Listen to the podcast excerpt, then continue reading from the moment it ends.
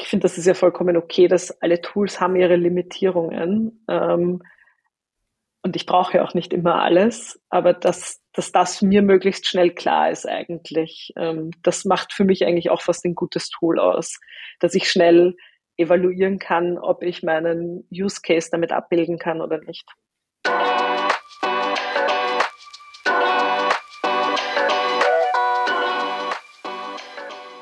Hallo und herzlich willkommen zum Visual Makers Podcast. In der heutigen Folge spreche ich mit Miriam, der Head of Growth Marketing von The Ventury, einer in Wien ansässigen Innovationsagentur.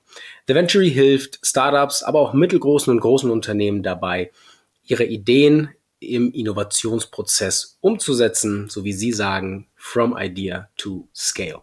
Und in dieser Folge werden wir erfahren, wie The Ventury No-Code und Low-Code Tools dafür nutzt, um diese Ideen eben schnell zu vertesten und umzusetzen welche Erfahrungen Miriam mit NoCo-Tools selbst schon gemacht hat. Wir werden lernen, was Growth Marketing ist und wie man schnell und gut und einfach Ideen validieren kann.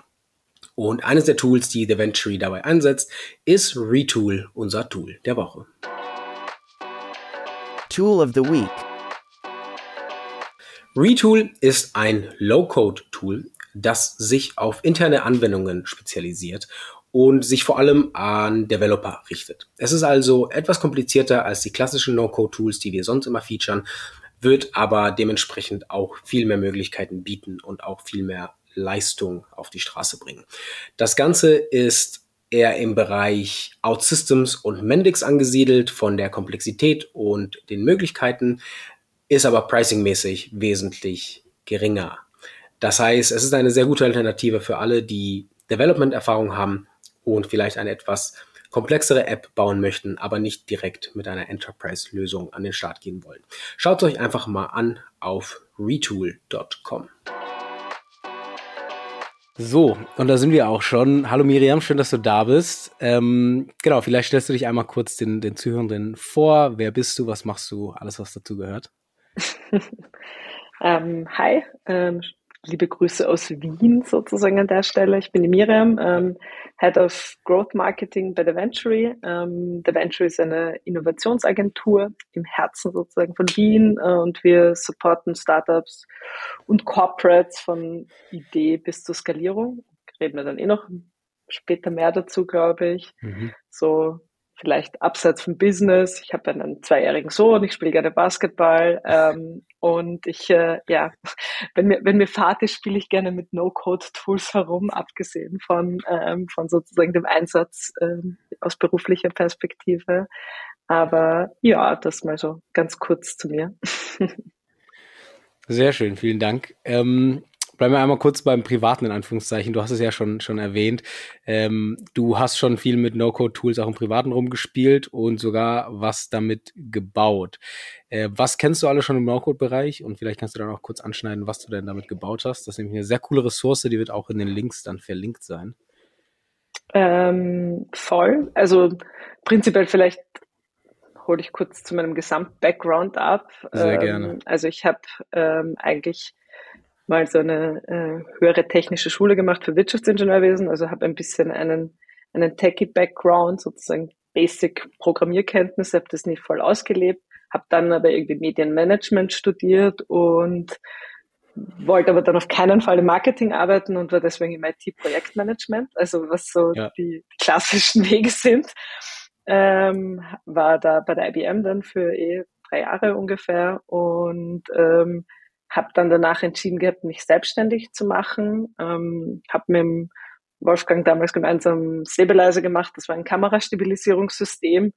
Und ich glaube, so in der Zeit hat es dann begonnen, eigentlich, wo ich wirklich voll reingetaucht bin, in alles Mögliche selber zu machen. Ähm, weil man kennt ja, Startup keine Ressourcen, wir sind zwei Personen, wir haben alles tun müssen. Und da fängt man halt dann an von der ersten WordPress-Webseite bis mhm. hin zu allem, was das Herz begehrt. Ähm, und ja, war eine gute Learning Journey, würde ich jetzt mal so formulieren. Ähm, aber nimmt doch dann eine gewisse Hemmschwelle, glaube ich, einfach, dass man mal Dinge probiert ähm, oder sich auch traut, die anzugreifen. und ja, jetzt ähm, eben hin und wieder, du hast das gerade vorher gesagt, also growth-experiments.com ist zum Beispiel so ein kleines Pet-Project, das ich ähm, letztes Jahr, wie ich Corona hatte und in Quarantäne eingesperrt war, ähm, gebaut habe, ähm, weil ich einfach auch mal Bubble testen wollte selber. Ähm, und ich ja jetzt aktuell in meiner Rolle auch als Head-Off-Rolle sozusagen ja nicht mehr jetzt so oft Tools selber aufsetze. Deswegen ähm, spiele ich mich dann, ich, ich habe ja eben ich mache es gerne und wenn ich dann so eine Woche in meinem Quarantänezimmer eingesperrt bin, ähm, dann, dann komme ich auf solche Ideen, das zu bauen. Ja. Ich dachte mir auch fairerweise zu sein, den ersten Tag habe ich es investiert und dachte mir, ich probiere auch wirklich mal wieder an meinen Programmierkenntnissen zu arbeiten. Und dachte mir, ich kann das, ich kann das from scratch coden. Also ich habe es dann ungefähr nach, nach einem Tag aufgegeben und habe mir gedacht, nein, das wird nicht funktionieren und äh, habe dann einfach ein bisschen durchgeschaut, äh, eben Bubble und Webflow und andere und habe mir gedacht, äh, ich, ich probiere das mit Bubble zu bauen und ähm, das ist ja das Schöne an No-Code-Tools, dass sie Richtig. Ähm, auch Nicht-Programmierer ermöglichen, ähm, ihre, ihre eigenen Projekte zu verwirklichen. Ja, und so glaube ich, hat das eigentlich begonnen, dass ich da reingetaucht bin und mir dann irgendwie sehr viel selbst auch beigebracht habe und irgendwie auch den Spaß daran entdeckt habe. Cool. Das heißt, erste Berührungspunkte schon, schon früh, klassisch wie, wie ja viele WordPress und einfach so diese, dieses Enablement kennenlernen von, ah, man kann ja tatsächlich einiges. Und dann hat sich das gut ergeben, sozusagen, als du dann Zeit hattest. Ähm, kannst du, kannst du dich noch erinnern, wie lange es für dich gedauert hat, das mit Bubble zu bauen? Also bis zu dem quasi ähm, MVP? Ja, also ich habe damals schon einen guten quasi eigentlich Grundstein in der Woche gemacht. Ich meine, ähm, da sind halt hunderte plus Experimente drauf. Das heißt, es mhm. hat an Content auch vor allem natürlich gefehlt. Ja der ist jetzt nicht nur von mir gekommen dann im Nachklang, sondern auch von ähm, anderen Mitgliedern aus meinem Team Ach, cool. und gehört eigentlich ständig ergänzt und kann auch gerne durch externe Quellen ergänzt werden. Also falls jemand ah, ja. ein Experiment submitten möchte, bitte tut das. Ähm, und genau, ich muss fairerweise sagen, es hat sich jetzt dann eher dieser letzten Feinschliffe danach haben sich so ein bisschen hingezogen, nachdem es halt immer mhm. runter priorisiert worden ist. Aber ich glaube, wenn ich sehr motiviert gewesen wäre, hätte man es in zwei Wochen durchziehen können, komplett. So würde ich es mal formulieren. Mhm. Ja, ähm, sehr cool. Aber so ist das, glaube ich, leider öfter. Oder ja. manchmal gibt es dann doch so Kleinigkeiten, ähm, die, da spielt man dann ein bisschen länger herum oder muss halt auch nochmal, ja. gerade wenn man in einem neuen Tool ist, lernen, wie, ähm, wie funktioniert die Logik, um das, um das jetzt aufzusetzen und da habe ich schon noch mal ein paar Iterationen im Nachklang gemacht gehabt. Also ähm, ja. Ja, genau, das ist ja gerade, wie du schon sagst, wenn man ein neues Tool lernt, dann geht die meiste Zeit fürs Lernen dahin, aber wenn man es einmal beherrscht, ähm, dann kann man relativ schnell Sachen umsetzen. Äh, in einer Episode letztens Voll. mit dem Nils Anhalt hat er auch über ein paar Projekte gesprochen. Ich glaube, sein erstes Projekt hat ihn auch ein paar Tage ge gekostet und er hat neulich irgendwie in vier Stunden dann das nächste Projekt gelauncht. Ähm, halt die, die Lerneffekte auf jeden Fall auch wesentlich schneller, glaube ich, als wenn man dann Voll. wirklich codet. Also ich glaube auch, würde ich es jetzt nochmal von, von Scratch bauen könnte, das wäre das deutlich schneller alleine, wenn man ja, ja. versteht, wie Bubble funktioniert und die Datenbankstrukturen dahinter und die Workflows ja. und ähm, genau. ja. Cool. Ähm, ja, bevor wir äh, dazu kommen, wie ihr und wo ihr No-Code bei The Venture äh, nutzt. Mhm. Du hast ja gerade angeschnitten, dein Background ähm, äh, war dann auch nicht unbedingt, also bist, wie lange bist du eigentlich schon bei The Venture? Seit ähm, vier, ja, ein bisschen mehr als vier Jahren jetzt. Ja. Ah, okay, ja, cool. Ähm, und, genau, und dein Background hast du im Growth Marketing, dementsprechend auch Head of Growth jetzt bei The Venture. Äh, wie kamst du denn zu, zu The Venture und ähm, genau, wie, wie hat sich dann dein, dein Background dort äh, ja, etabliert? Wie, wie konnten. Ja, also wie ich, äh, genau, äh, vielleicht setze ich eh fort, wo ich vorher aufgehört habe. Ähm, Sehr gerne, ja. War ja damals im, quasi mit dem eigenen Startup unterwegs. Ähm, da haben mhm. wir dann entschieden gehabt, es auch einfach ähm, abzudrehen. Um ehrlich zu sein, es war jetzt keine sehr dramatische Geschichte. Es war einfach ein Ähm, wir haben eine sehr gut, äh, gut laufende Kickstarter-Kampagne gemacht, haben irgendwie 1000 Stück verkauft und produziert und waren irgendwie so bei so einem Nullpunkt in Euros gesehen und äh, hätten damals sagen müssen, dass das, ähm, also es war für GoPro-Kameras ausgerichtet und wir wollten es dann universeller machen für Smartphones mhm. oder damals gerade auf den Markt kommend irgendwie so 360-Grad-Kameras. Die sind nicht lange geblieben. Hat mich jetzt nicht ja. überrascht, aber. auch eine. Nicht lange, nicht viel Und ähm, genau, haben dann entschieden gehabt, dass wir, ähm, dass wir an der Stelle einfach aufhören und äh, haben gesagt, wir haben viel gelernt, viel mitgenommen, haben ein kleines Plus gemacht ähm, und es war damit sozusagen eigentlich eine recht undramatische Geschichte. Ähm, und dann hat es damit begonnen gehabt, dass irgendwie andere Startups gemeint haben, hey Miriam, du hast doch jetzt gerade Zeit. Möchtest du nicht äh, bei uns irgendwie äh, gerade unsere Kickstarter-Kampagne machen? Und dann hat irgendwie mhm. so ein Rat begonnen, wo ich sehr viele Kickstarter-Kampagnen äh, begleitet habe und gemacht habe und in dieser ganz early Stage von Product Market Fit sozusagen finden ja. involviert war. Ähm, dann auch immer mehr Startups in anderen, quasi allen möglichen digitalen Marketing-Efforts und Growth-Marketing-Efforts zu unterstützen. Ähm, und bin dann aber zur Patchbox als CMO, das ist ein Kabelmanagement-System für Netzwerkschränke, und war, war dort, weil ich einfach auch in diese bisschen nächste Phase von mehr Skalierung und weniger mhm. Product Market Fit finden rein wollte.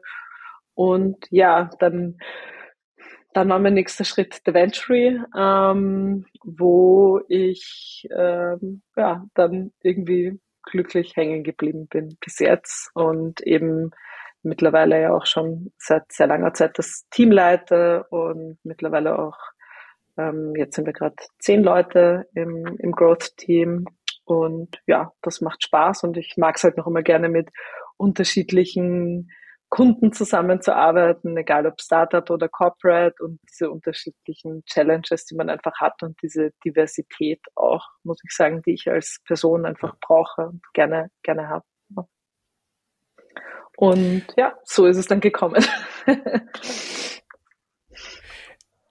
Könntest du einmal für, für alle, für denen das vielleicht noch kein Begriff ist, erklären, was Growth Hacking äh, ist und was es beinhaltet?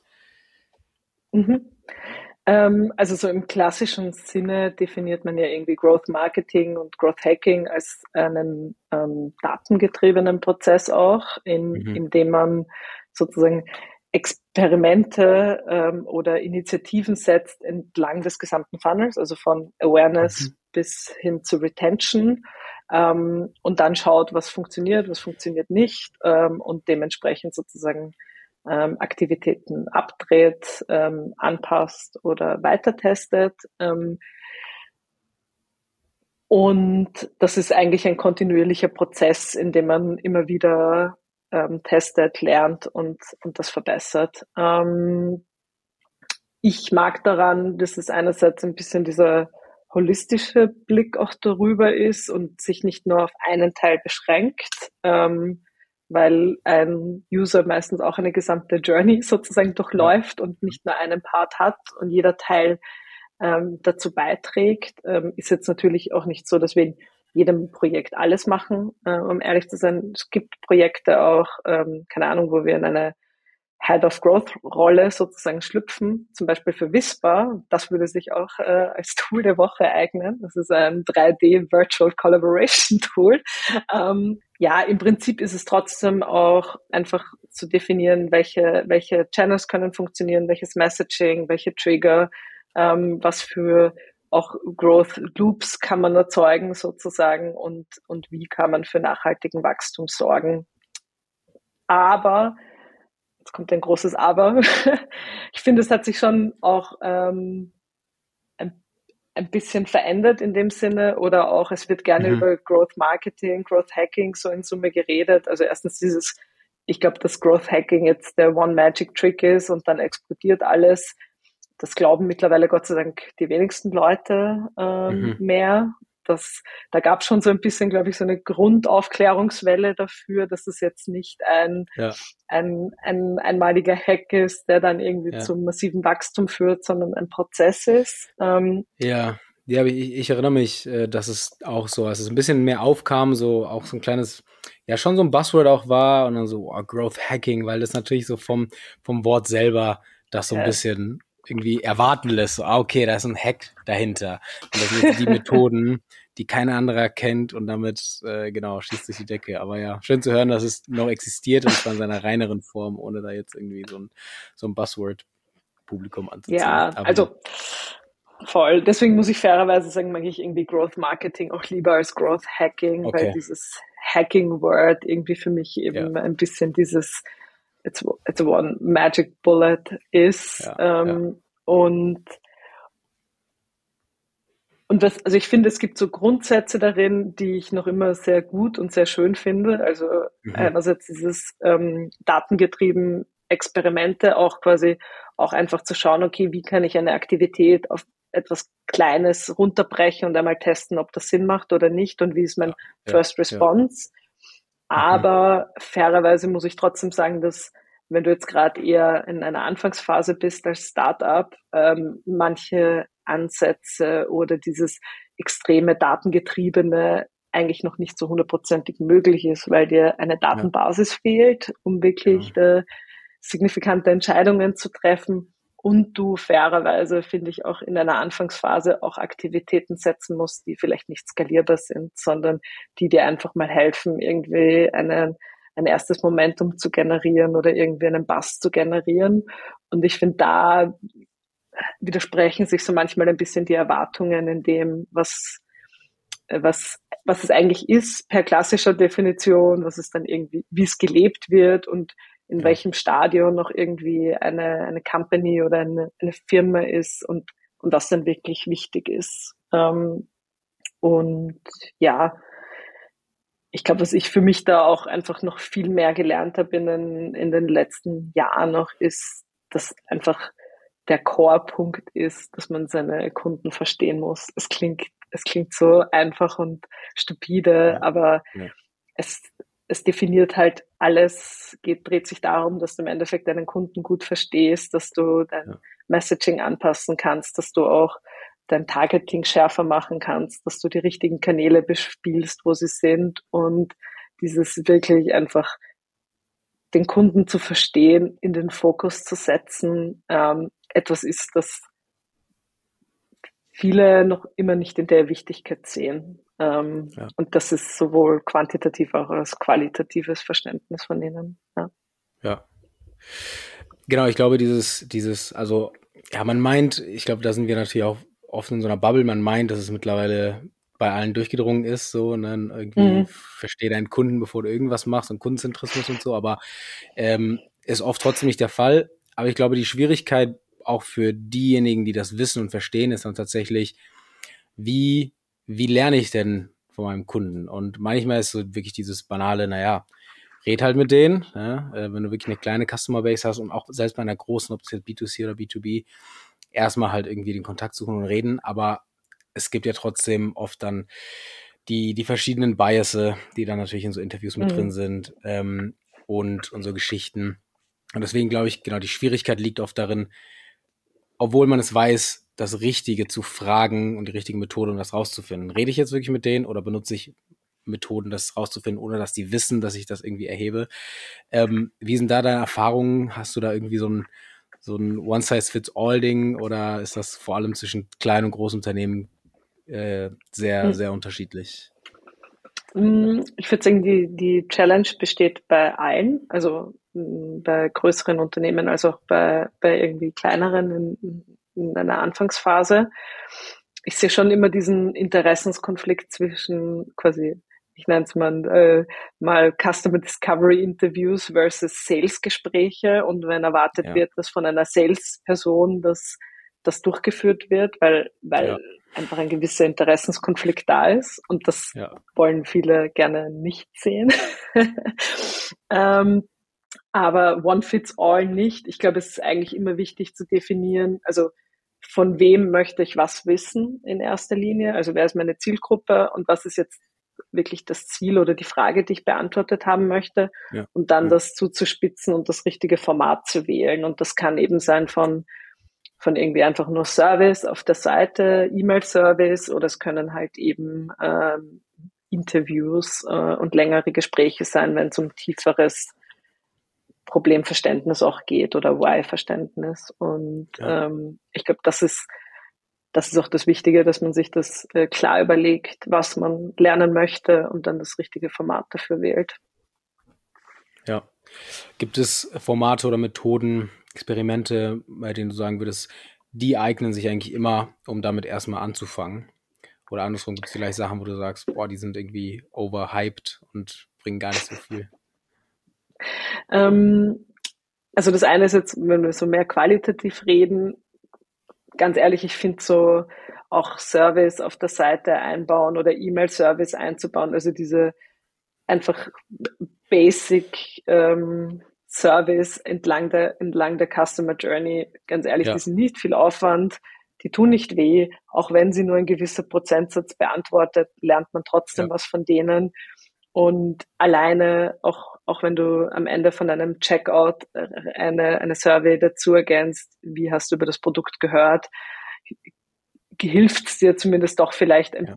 bisschen noch eine, eine, eine, different, eine andere Attribution zu bekommen zu deinen Acquisition Channels, als dir jetzt irgendwie Facebook, Google, Meta ja. irgendjemand anderer sagt, wo ja jeder irgendwie immer mit Attribution Models herum äh, eiert. Ja. Also wie viel, wie viel Credibility gebe ich sozusagen welchem Kanal für jetzt einen Sale? Und also ich finde, da gibt schon so, so simple Services, die nicht viel Aufwand sind, die man automatisiert integrieren kann, die nicht wehtun, nicht viel Aufwand sind und ja. niemand und einfach ein, fast ein Muss sind. Müssen ja nicht für immer da sein, aber zumindest für eine gewisse ja. Spanne. Und das andere ist eigentlich so, ähm, da kommen wir auch zum Thema No-Code wieder vielleicht ein bisschen zurück, ist, wenn ja. man, äh, wenn man auch in Richtung Testing geht, gibt's ja nicht nur, oder wie kann man auch über einen User lernen, ist ja auch mit, mit anderen Tests, also sei es irgendwie so Fake-Door-Tests oder, oder anderen Varianten, wo man noch vortäuscht, dass es gewisse Dinge gibt, um etwas über mhm. den User zu lernen.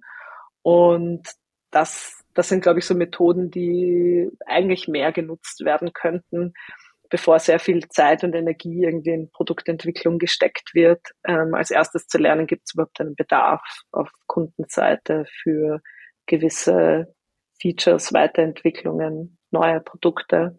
Und das wird immer mehr gemacht, aber kann, denke ich, auch noch immer weiter ausgebaut werden. Und da können halt natürlich auch No-Code-Tools helfen, ähm, dabei zu unterstützen, sei es mit eben Landing-Pages in einer simplen Variante, die dir ja. etwas verkaufen oder auch ähm, kleine sozusagen MVP-Tools, die man vielleicht mal baut, bevor man ein, ein volles ähm, Produkt baut, das hart gecodet ist und alles kann.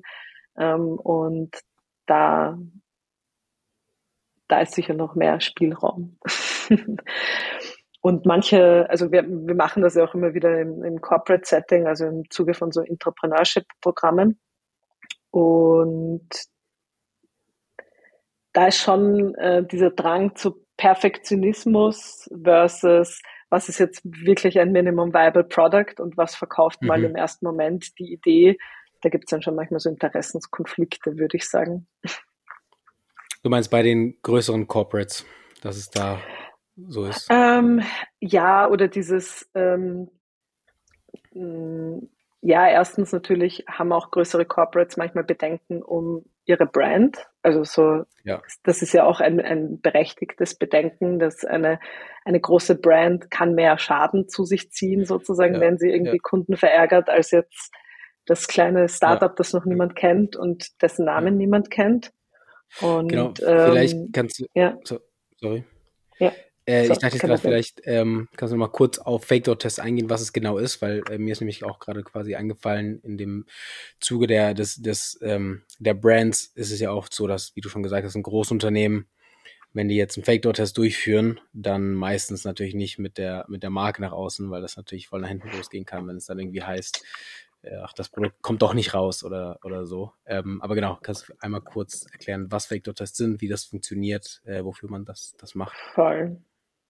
Also der, der Fake-Door-Test sozusagen täuscht ähm, dem, dem User vor, dass ein gewisses Produkt, ein gewisses Feature schon da ist und man möchte sozusagen, dass er den nächsten Schritt in, in der Aktion tätigt. Ähm, und im Endeffekt gibt es danach aber jetzt noch nicht das fertige Produkt. Also mhm. nur um es irgendwie angreifbarer zu machen, das kann sein, ähm, du hast eine, eine neue, eine neue SaaS-Lösung, die du verkaufen möchtest. Ja.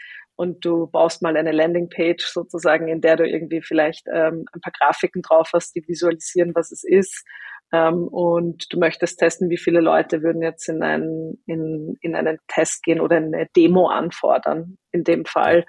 Und du könntest sozusagen diese Demo-Anforderung machen, ohne dass es überhaupt irgendwie dieses Produkt im Hintergrund gibt.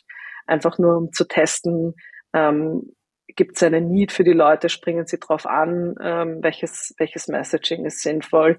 Im kleineren Rahmen kann man das auch nur machen für wirklich einzelne Feature-Elemente sozusagen, die schon da sind. Also wenn man jetzt auch schon ein fertiges Produkt hat ähm, und man überlegt, ob know, eine gewisse Anbindung oder Integration ähm, benötigt wird, ähm, kann man sozusagen das auch einfach nur als visuelles Element ergänzen und dann schickt man meistens mhm. eine Nachricht in dem Sinne, tut uns leid, ist aktuell noch nicht verfügbar, wir arbeiten daran ähm, und wir informieren dich gerne, sobald es dann live ist. Ähm, also es gibt so mehrere Levels, wie man Fake-Door-Tests sozusagen auch nutzen kann.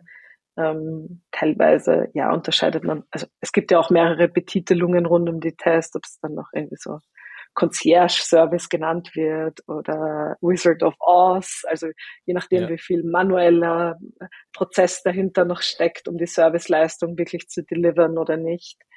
Aber so das Grundkonzept ist eigentlich einfach, dass man ähm, dem User in dem Sinne vortäuscht, dass schon etwas da ist und schaut, wie viele ähm, durch die Tür gehen in dem Sinne ja. ähm, und die Aktion tätigen, die man gerne von ihnen sehen möchte und dadurch ähm, hartes und quantitativeres Feedback bekommt, ähm, weil das ein stärkeres Indiz ist, als jemanden zu fragen, hätte, also würdest du, hättest du, das sind alles so genau. ähm, sehr vage Fragen. Und wenn jemand eine tatsächliche Aktion setzt, ist das halt ein deutlich stärkeres Zeichen, ähm, dass Interesse dafür besteht. Und in dem Sinne sind ja auch Kickstarter-Kampagnen sind ja auch ein, ein Testing-Tool, weil jemand tatsächlich schon mal Euro hinlegen muss, bevor ein Produkt ja. überhaupt produziert ist. Ähm, und die finden halt Anwendung in diversesten Levels.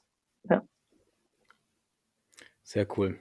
Genau, ich glaube, Fake-Door-Tests generell einfach eine gute Möglichkeit, um schnell und relativ kostengünstig bestimmte, bestimmte Sachen auszuprobieren. Mhm. Ähm, wie, wie findet das alles Anwendung äh, bei euch bei The Venture, wenn ihr mit den Startups arbeitet, aber auch mit den, mit den Corporates? Ähm, Voll. du hast ja gesagt, ihr macht ja auch viel zum Thema Entrepreneurship. Ähm, ja, genau, vielleicht irgendwie in Summe mal, wir haben eigentlich so drei Gebiete, würde ich jetzt mal sagen. Mhm. Ähm, das eine ist, dass wir so Innovationskulturen und Methoden und Kompetenzen in Unternehmen bringen. Also da sind wir vor allem stark im Corporate-Bereich unterwegs, irgendwie mit Entrepreneurship-Programmen oder auch Trainings. Die, der zweite Layer ist in dem Sinne, dass wir auch Produkte und Services tatsächlich bauen mit und für Unternehmen. Ähm, also da haben wir einerseits jetzt gerade zwei Venture-Building-Projekte am Laufen ähm, oder wir bauen auch tatsächlich ähm, Web-Applikationen oder andere IT-Produkte für, ähm, für Unternehmen. Und der dritte mhm. Teil ist eben der, der Growth Layer, wo wir einfach helfen, Unternehmen noch zu wachsen und mehr Leads zu generieren, mehr Sales zu generieren, Kunden besser zu verstehen. Ähm, ja. Und da sind wir ähm, verstärkt Startup Corporate Welt unterwegs, gemischt. Genau. Sehr cool. Ähm, genau, und wie findet, wie findet das ganze Thema von dir, also einmal Growth Hacking oder Growth Marketing, mhm. äh, dort Anwendung? Vor allem interessant natürlich in der, in der Kombination mit No-Code äh, und den modernen No-Code-Lösungen, mhm. die es ja jetzt überall gibt.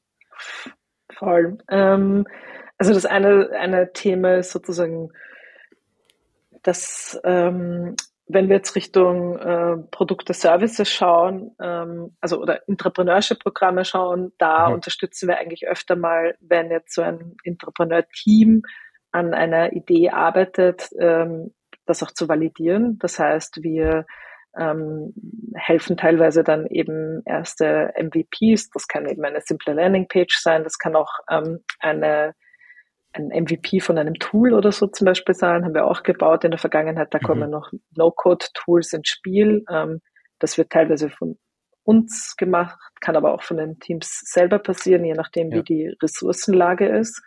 Ähm, und da kommen wir sozusagen auch als Growth Marketer dann ins Spiel, äh, für erste Traction zu sorgen und ähm, irgendwie da mal die ersten Tests zum Laufen zu bringen und zu schauen, ob es ähm, am Markt Interesse an der Idee oder an dem Produkt gibt.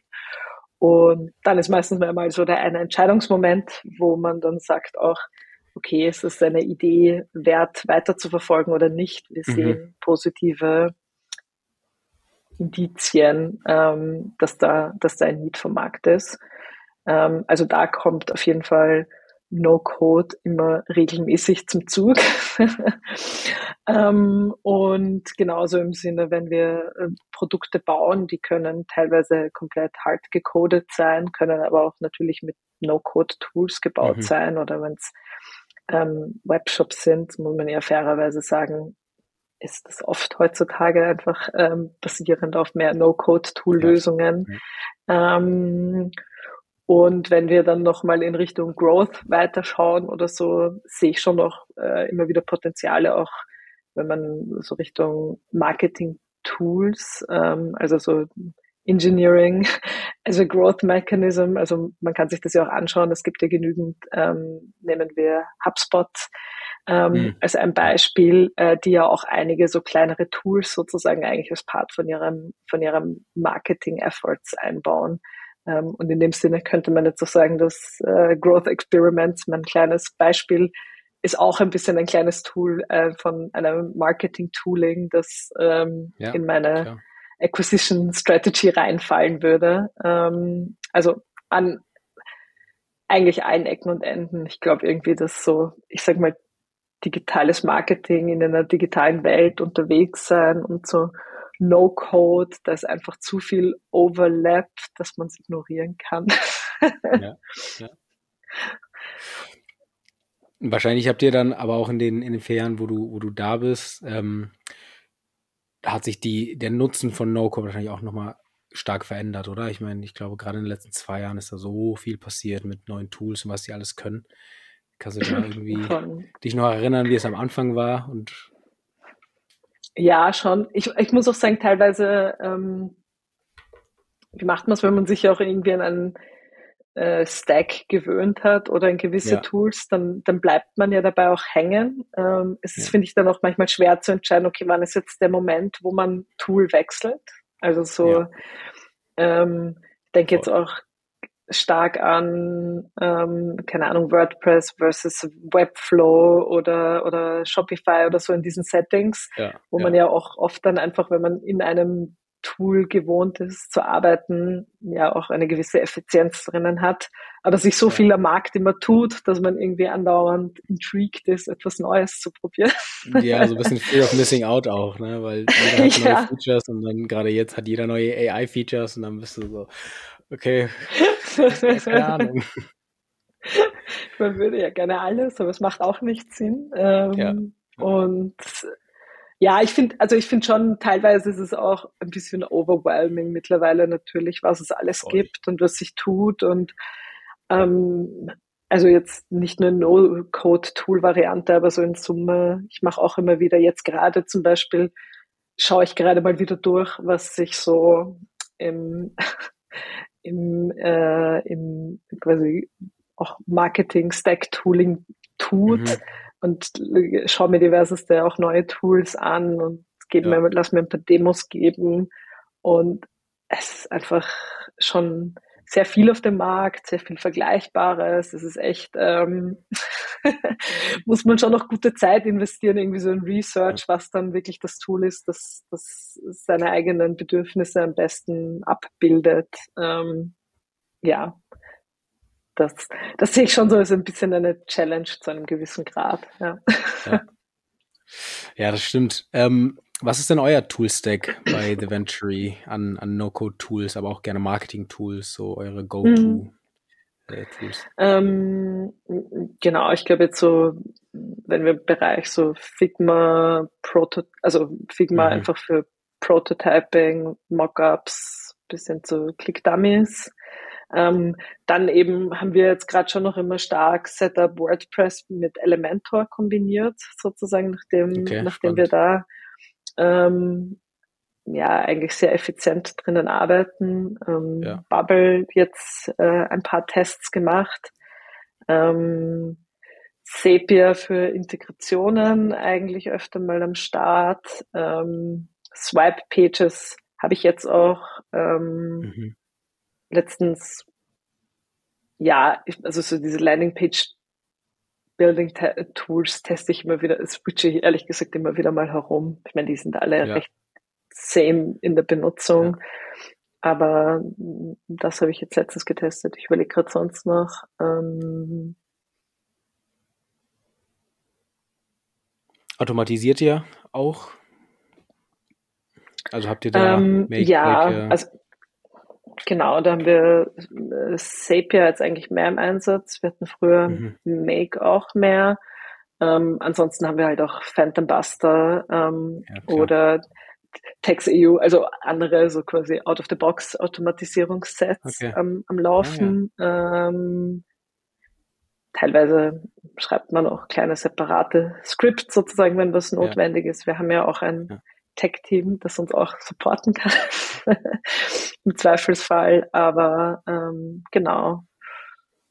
Ja, und so, ich meine, Dashboarding oder sowas ist natürlich irgendwie auch ein Thema im Marketing, aber da hm. haben wir eigentlich auch ein paar Sachen ausprobiert gehabt, aber benutzen jetzt einfach viel, muss ich sagen, Google, ähm, Looker, Locker Studio, wie auch immer man es ja. jetzt nennen möchte. Ja, genau. ähm, genau. Also das würde ich jetzt so sagen, ist gerade häufig im Einsatz. Ich hoffe, ich habe jetzt gerade nicht was Massives vergessen. Ähm, sonst finde ich ganz spannend auch ähm, Maze, aber das ist jetzt mehr so User-Testing-Bereich. Ähm, okay. Wie heißt das? Maze, genau. Ähm, damit kann man so automatisiertere Tests auch laufen lassen. Ich hoffe, ich habe es gerade richtig gesagt. Ja, genau. Ähm, das haben wir auch so für, für User-Testing eigentlich mehr in, in der Richtung im Einsatz. Da kann man auch so. .co? Mhm, genau. da kann man auch vor allem halt so gut Wireframe, Usability Tests und solche Geschichten machen oder auch ähm, Audiences über die, Bezie also du kannst entweder selbst quasi deine Audience bringen für diese User-Tests oder auch gewisse Audiences von ihnen kaufen. Ist halt immer limitiert in den Filterungen. Ja. So. Ah, mega spannend. Sehr cool. Mhm. Okay, ähm, hast du irgendeinen Case bei The Venture, der, der besonders viel schon mit Low-Code, No-Code gearbeitet hat oder vielleicht sogar ein Produkt, was, was darauf gebaut wird? Oder ist das noch nicht so weit, dass da wirklich ein Startup rausgeht und sagt, alles, was ich hier mache in meiner SaaS-Anwendung oder Lösung, ist No-Code? Hm. Alles.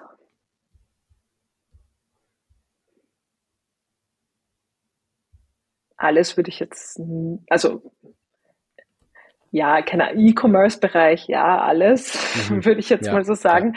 Aber jetzt so, ähm, wenn ich jetzt wirklich an, an SaaS-Lösungen oder sowas denke, die jetzt auch bei uns sind, haben die meisten dann doch auch schon irgendwie eine, eine Hard-Coding-Komponente dabei mhm. gehabt, muss ich jetzt fairerweise sagen. Ähm, aber es wird immer mehr. Aber vielleicht docken die auch nicht unbedingt bei uns an, wenn sie alles hundertprozentig nur mit äh, No-Code lösen, muss ja. ich jetzt auch fairerweise dazu sagen.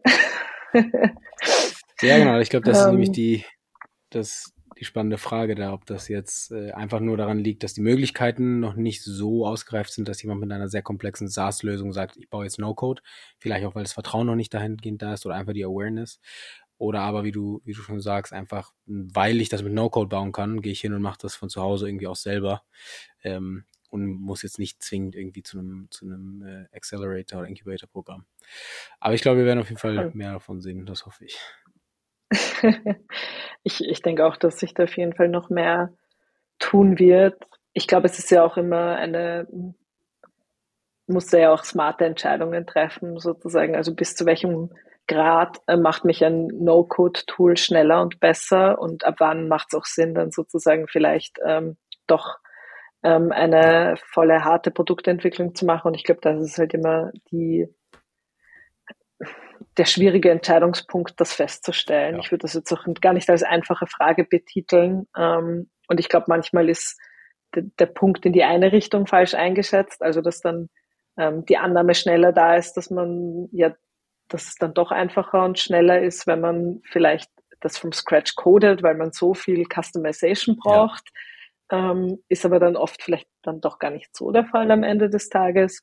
Ja. Und die andere Variante, wo man halt ähm, vielleicht dann, also vor allem, wenn jemand, wenn jemand auch ein, einfach gute Developer im Team hat und äh, gute Skills drinnen ja. hat, die, die dann auch schneller sein können, wenn sie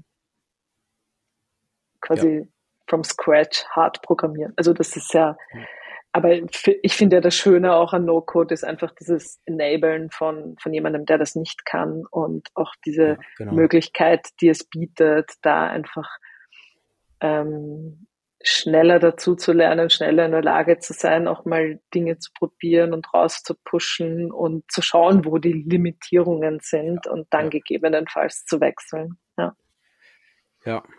Ja, und teilweise, ich glaube, das ist auch eine, eine wichtige Sicht auf das Ganze, dieses, dass sich das halt komplementiert und es nicht ist, okay, gehe ich jetzt mit No-Code oder, oder code ich das, sondern ich habe ein großes Bild von dem Produkt, was ich am Ende haben will. Und das wird wahrscheinlich sehr komplex sein aber bevor ich mich daran setze, das zu coden, kann ich mit No-Code vielleicht in einem Monat eine erste Version davon vertesten. Und wenn das funktioniert, dann weiß ich wenigstens, da ist irgendeine Nachfrage da. Jetzt weiß ich, es lohnt sich ein halbes Jahr irgendwie, das zu, zu programmieren. Also ich glaube, das vielleicht sogar nochmal als Vorstufe, gerade für die komplexeren Projekte. Sehr, sehr spannend. Bin ich, bin ich hundertprozentig bei dir. Auch einfach ähm, ja, dieses, dieses erste Antesten und zu schauen, gibt's gibt's so ein Grundinteresse an meiner, an meinem Produkt, ja. bevor man da zu viel Energie hineinsteckt. Ähm, genau. Ja, genau, und das ist ja the, the beauty of it sozusagen. Ich glaube, vor, kann ich jetzt vielleicht nur grob überschlagen, aber sag mal irgendwie vor fünf Jahren wenn du da noch irgendwelche bestimmten Fake-Door-Tests machen wollten, wolltest, hat sich das wahrscheinlich noch sehr beschränkt auf bestimmte Click-Dummies oder, oder visuelle Sachen. Ähm, und jetzt kriegst du in derselben Zeit tatsächlich ja schon irgendwie ein funktionierendes Produkt in der App, die ist vielleicht noch nicht im App Store, aber du schickst halt einen, einen Link, jemand kann damit rumspielen. Und ähm, genau, ich glaube, das ist ein großes Enablement auf jeden Fall. Voll. Ich finde auch, ähm, auch ganz ehrlich jetzt, wenn du ähm, auch A-B-Testing nimmst, sozusagen auf der, auf der visuellen Ebene sozusagen und, und Frontend-Manipulationen und was da auch ja. möglich ist, sozusagen im Sinne von Product Testing. Und ich meine, die haben ja mal, also jetzt viele Tools auch, ich würde mal sagen, so kannst ja auch als No-Code oder, oder Low-Code ähm, äh, Tools zu einem gewissen Grad betiteln, weil du gewisse Elemente hinein manipulieren kannst oder auch tatsächlich ja über irgendwie Git oder andere Varianten Hardcode-Pushes machen kannst. Und das, ja.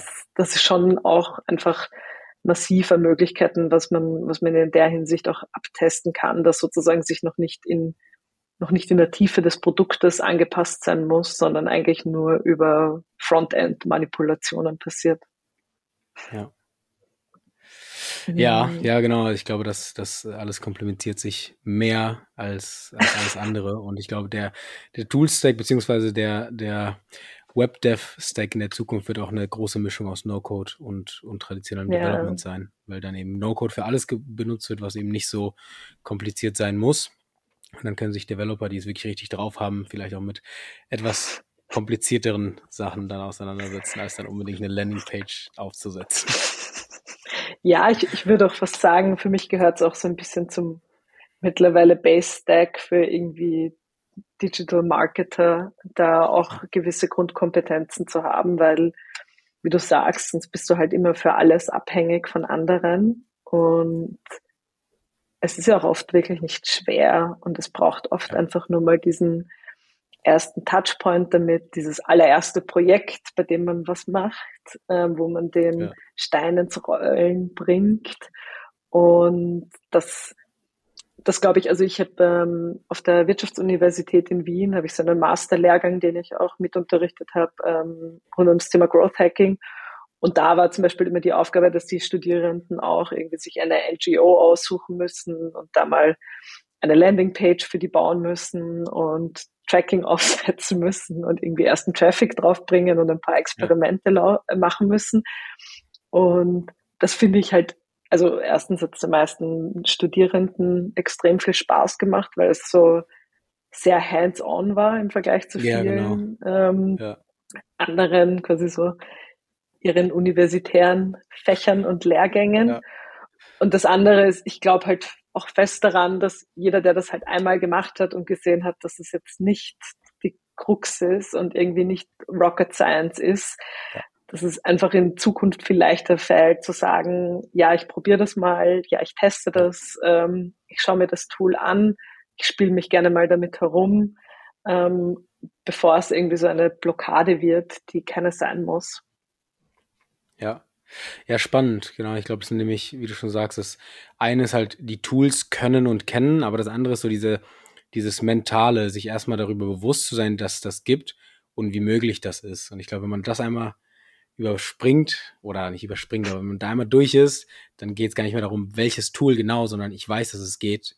Ich gucke jetzt halt, womit ich arbeite, aber ja. Aber sehr cool. Schön, dass das äh, an die Uni gebracht wird. Ja. Das sollte mehr glaub, der Fall sein. Ich glaube, es, glaub, es, könnte noch mehr passieren. Ich glaube, es könnte auch an ja, die Schule definitiv. gebracht werden, um ehrlich ja, zu sein. Ja, ähm, ich glaube, es ist so ein gutes, äh, äh, ein guter Skillset in Life, würde ich jetzt mal behaupten, Komplett, äh, für alle, für alle Jobkategorien da draußen.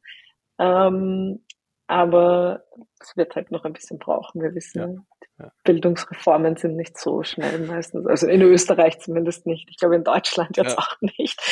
Ja, ne, ne. Ja, ja das, ähm. das wäre das wäre genial, spannend. Vor allem, ja. Hm, nein, red gerne weiter. Ähm, ja, also zum einen, ich, ich dachte jetzt einfach auch an meinen Masterstudiengang Entrepreneurship. Da war ich, da muss, musste ich tatsächlich selber dann einen Workshop anbieten, weil ich viele Kommilitonen hatte, die war so, boah, ich hatte eine Idee für eine App, aber keine Ahnung und wie. Und dann war ich so, okay, wir machen mal einen Workshop und da hatten wir in einer Stunde halt eine Glide-App gebaut. Äh, und einfach so, was, das ist ja so einfach. Und so, ja, das ist schon erstaunlich, dass es halt irgendwie keine Ahnung, so Mitte 20, Ende 20-Jährigen dann nicht, nicht bewusst ist, wie einfach es ist. Aber selbst wenn man das, wenn man da jetzt nicht unbedingt was selber mitbaut, wie du schon sagst, in der Schulbildung oder auch das irgendwie in, in, im frühen Studium äh, reinzubringen, hilft es Leuten, so eine bestimmte Denke zu entwickeln. Ähm, und das, da musst du gar nicht unbedingt der Bubble-Experte sein, aber du weißt einfach, wie man an Produktdevelopment rangeht und wie sowas dann generell aufgebaut ist. Und da wird einfach eine Sprache zwischen echten Developern und quasi Citizen Developern dann irgendwie ein bisschen äh, etabliert. Aber ja, mal sehen, wo das hingeht. Ja, aber ich finde diesen Mindset-Punkt finde ich immer sehr spannend oder einfach dieses, wie du schon oft bemerkst, wie Leute diese mentale Blockade haben und dann machen sie es und dann ist es so ein, ah, das ist ja, ja eigentlich eh total einfach und ja. dann ist es kein Ding mehr. Also so, ja. aber deswegen finde ich auch ähm, was ihr macht, extrem cool und es ist super wichtig, diese Trainings und Bildung und einfach das Thema ähm, breiter und ähm, breiter zu machen und mehr Awareness dafür zu sorgen. Ja. Und jeder ja, sollte sich mal irgendein Pet-Project suchen, an dem er halt irgendwas mal testet. Ja, ja, ja. Genau, diese Side Projects ist, glaube ich, auch ein, ein, sehr spannendes Riesenthema, was aber total, total Spaß macht und man verliert halt nicht nichts dran, außer vielleicht dann irgendwie, okay, ich habe drei Stunden rein investiert, wird doch nichts draus, passt. Und ich habe aber die Erfahrung gemacht und früher war das, glaube ich, viel, ich habe da eine Idee, aber keine Ahnung. Und jetzt kannst du sagen, ich habe eine Idee, ich setze mich kurz hin und dann gucke ich. Und wenn es mir nicht gefällt, dann, dann ist es halt so. Ähm, wo sehen wir denn äh, The Venture und No-Code in der Zukunft? Ähm, wie, wie, wie wird die Rolle dessen sein? Siehst du auch in der Zukunft vielleicht, was wir gerade hatten, Startups, die dann sagen, okay, das ist all No-Code or nothing? Ähm, hoffentlich, vielleicht. ähm, kann, kann ich jetzt äh, schwer sagen, sozusagen, weil ähm, ich glaube, wir können halt nur schauen, einfach so, wo können wir es noch stärker einbauen? Auch äh, ja. ich bemerke schon bei uns auch intern hin und wieder diese, ähm, gerade von jetzt auch, sag ich mal, Backend-Developern vor allem oder wirklich so Full-Stack-Developern, die dann ähm, auch einfach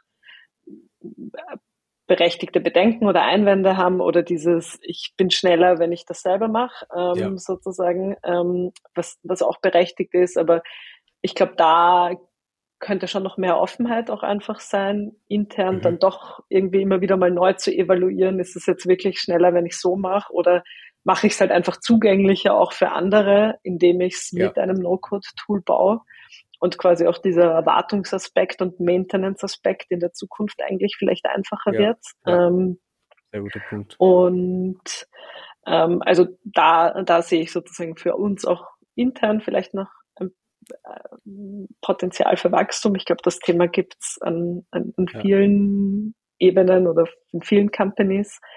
Ähm, und ja, ich glaube, so persönlich für mein auch das Growth Marketing Team oder so ähm, hätte ich hätte ich schon noch vielleicht gerne, dass jeder hin und wieder mal so seine Pet Projects auch bauen muss mit mit ja. Tools, ähm, wo sie sich einfach austoben können ähm, und hoffe, dass wir natürlich noch viel mehr Startups sehen, die damit arbeiten, weil es ganz ehrlich, es das Leben für uns ja auch einfacher macht, weil wenn jemand in einem No-Code-Tool-Stack arbeitet und wir auch zum Beispiel dann leicht mal ähm, irgendwie vielleicht ja. etwas testen können oder Produktänderungen testen können, macht es uns als Growth Marketer auch das Leben ein bisschen leichter, muss ich sagen. Und nicht jede Änderung abhängig ist davon, dass der Entwickler zur Verfügung steht oder ähm, nicht angegriffen werden kann durch unsere direkten Ansprechpartner oder durch uns. Also ja. es macht halt, schafft halt auch Offenheit, würde ich sagen. Ja. Ja, das stimmt extrem spannender Punkt. Also dieses, ähm, ja, die, die, der Zugang einfach dazu, äh, damit selber arbeiten zu können. Ähm, weil mhm. ja, kann natürlich sein, dass ein Developer das selber schneller aufsetzt, aber wer arbeitet danach damit? Äh, das muss natürlich auch mal bedacht werden, wie der Zugang dazu ist. Spannend. Ähm, was macht denn für dich persönlich ein gutes No-Code-Tool aus? Gerade bei dem Überfluss an, an neuen Tools. Mhm. ich glaube, irgendwie zu einem gewissen Grad einfach, also Einfachheit in dem Sinne, ich glaube, wir haben sehr viele so gelernte Methodiken, die wir jetzt mhm. einfach schon so antrainiert haben, also wie Drag-and-Drop-Editor oder solche Dinge passieren sollen, ja. die quasi sich im Sinne von Usability einfach widerspiegeln und das einfach machen und also es, und da halt man sozusagen, ich würde mal sagen, der Best Practice Regelung befolgt und es dadurch einfach schon mal grundsätzlich ähm, die einfachen kleinen Tätigkeiten passieren können, ohne dass man viel nachdenkt. Und ähm, ja, sonst finde ich es eigentlich immer irgendwie gut, wenn mir schnell bewusst ist, wo die Grenzen sind von einem Tool und was ich damit gut machen kann und was nicht. Sehr Weil dann fällt es mir ja. einfacher zu entscheiden, ob das jetzt das richtige Pferd ist, auf das ich setzen soll ja. oder nicht. Und ich finde, das ist ja vollkommen okay, dass alle Tools haben ihre Limitierungen. Ähm, und ich brauche ja auch nicht immer alles, aber dass, dass das mir möglichst schnell klar ist eigentlich. Ähm, das macht für mich eigentlich auch fast ein gutes Tool aus, dass ich schnell evaluieren kann, ob ich meinen Use Case damit abbilden kann oder nicht. Ähm, ja, finde ich ein sehr guter, sehr, sehr spannender Punkt. Ich glaube, die Schwierigkeit da ist natürlich, jedes Tool präsentiert sich von ihrer, von seiner besten Seite äh, und dann und generell dann halt, okay, wie gucke ich nach, dass ich diese ganz bestimmte Funktion, die ich später brauchen werde, überhaupt da bauen kann. Ähm, ja, vielleicht, vielleicht ist dann GPT 4 die Lösung für ich dann einfach mein, das, das, der, den Pitch meines neues, meinen neuen Produkts da reinhaue und der sagt mir dann, habe ich mir angeguckt, am besten eignet sich XY. Vielen Dank. Das, das wäre das wäre schön. Ja. Aber die Frage ist, echt, ist dann, wie, wie, sehr stimmt das dann? Dann fange ich nämlich an und dann habe ich mich auf GPT-4 verlassen und dann merke ich, nee, der kann das gar nicht. Aber gut. ja, vor allem hat das ja, naja, okay. Schauen wir mal, wie aktuell dann der Datenstand ist. Ja, genau. Nicht, dass das, mir dann die Produktinformationen von irgendwie ja. vor drei Releases bringt. Ähm, genau.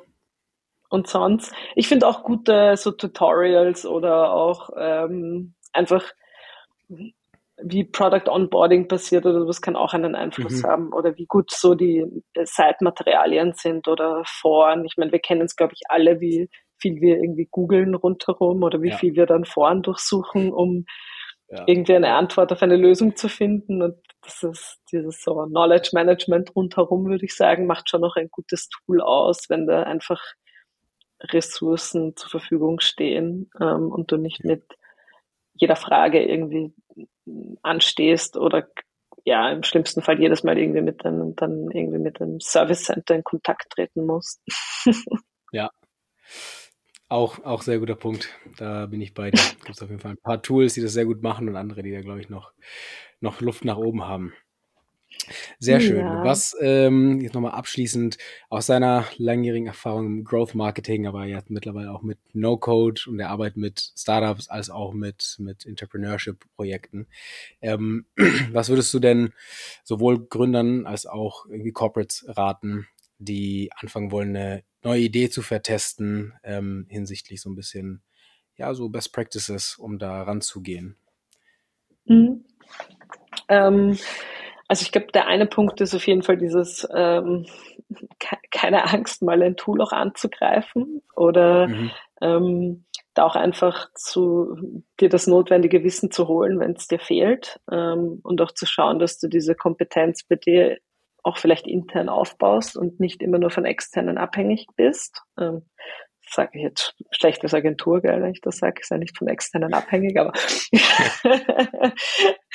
ähm, wenigstens ehrlich. Ja. ähm, nein, aber äh, wirklich einfach dieses, okay, äh, definieren, was ist mein Testcase, was für ein ja. No-Code-Tool kann mich da jetzt vielleicht im besten Fall unterstützen, kann ich mir das selbst auch irgendwie in einem sinnvollen Rahmen beibringen, ähm, um, um das einfach als Grundskill auch langfristig drinnen zu haben und dann es auch einfach zu halten, also nicht mhm. die volle Komplexität reinzubringen. Das ist, glaube ich, immer wieder schwierig, weil man dann gerne ja, ähm, gedanklich äh, das perfekte Produkt gerne haben möchte und alles dargestellt haben möchte und das muss ja alles schon ähm, irgendwie total ausgereift sein. Nein, muss es nicht. A ist ein Produkt sowieso nie fertig per se, ja. sondern ähm, ongoing in der Weiterentwicklung und Optimierung, aber auch einfach für so erste Tests mal auch wirklich runterzuschrauben, was was ist vielleicht das Kleinste, das ich mal testen kann, um mir mein erstes Feedback zu holen ähm, und, und darauf iterieren und aufbauen und lernen. Und im besten Fall lernt man halt auch, dass Sachen nicht funktionieren, weil dann kann man sie einfach abdrehen und sein lassen und verläuft sich nicht.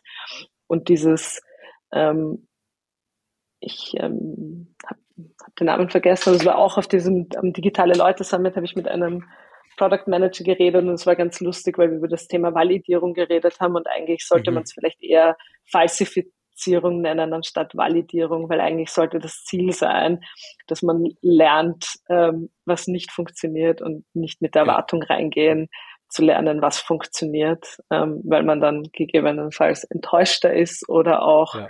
ähm, in, in Bias-Perspektive es probiert, sich so hinzudrehen, dass es ja trotzdem Sinn macht, das weiter zu verfolgen.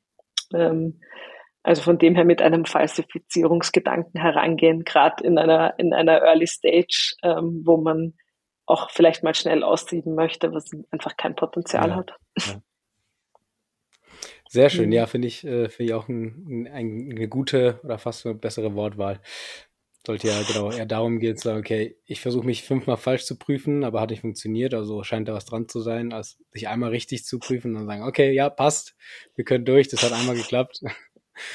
ähm, genau, äh, Replication. Gut, ähm, ja, hast du noch irgendwas, was du mit den äh, Zuhörern teilen möchtest? Ähm, kann natürlich zur letzten Frage, also jeder, der was testen möchte und was bauen, No-Code ist natürlich sehr gut dafür da. Für alle größeren Sachen einfach mal äh, Miriam äh, kontaktieren. Äh, The Venture hilft da natürlich auch gerne.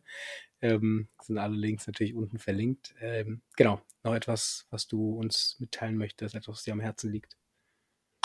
Ähm, nein, gerne einfach auch ähm, mich gerne auf LinkedIn adden, ähm, in Kontakt treten, falls Fragen sind oder ähm, ja, irgendjemand in ein Gespräch gehen möchte, freue ich mich natürlich darüber.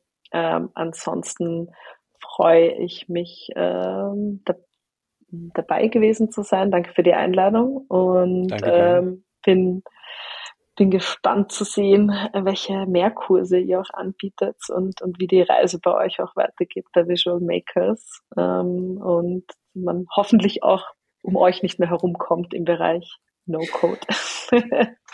das hoffe ich auch. Aber ja, ich, äh, ich, bin, ich bin gespannt. Ich glaube, wir bleiben alle gespannt. Da gibt's äh, da gibt's viel. Es, es wächst und äh, es passiert einfach viel im Bereich No-Code. Sehr schön. Ähm, vielen Dank. Das war CEO und Head of Growth äh, von The Venture, Miriam. Und genau, vielen Dank, dass du dabei warst und bis bald.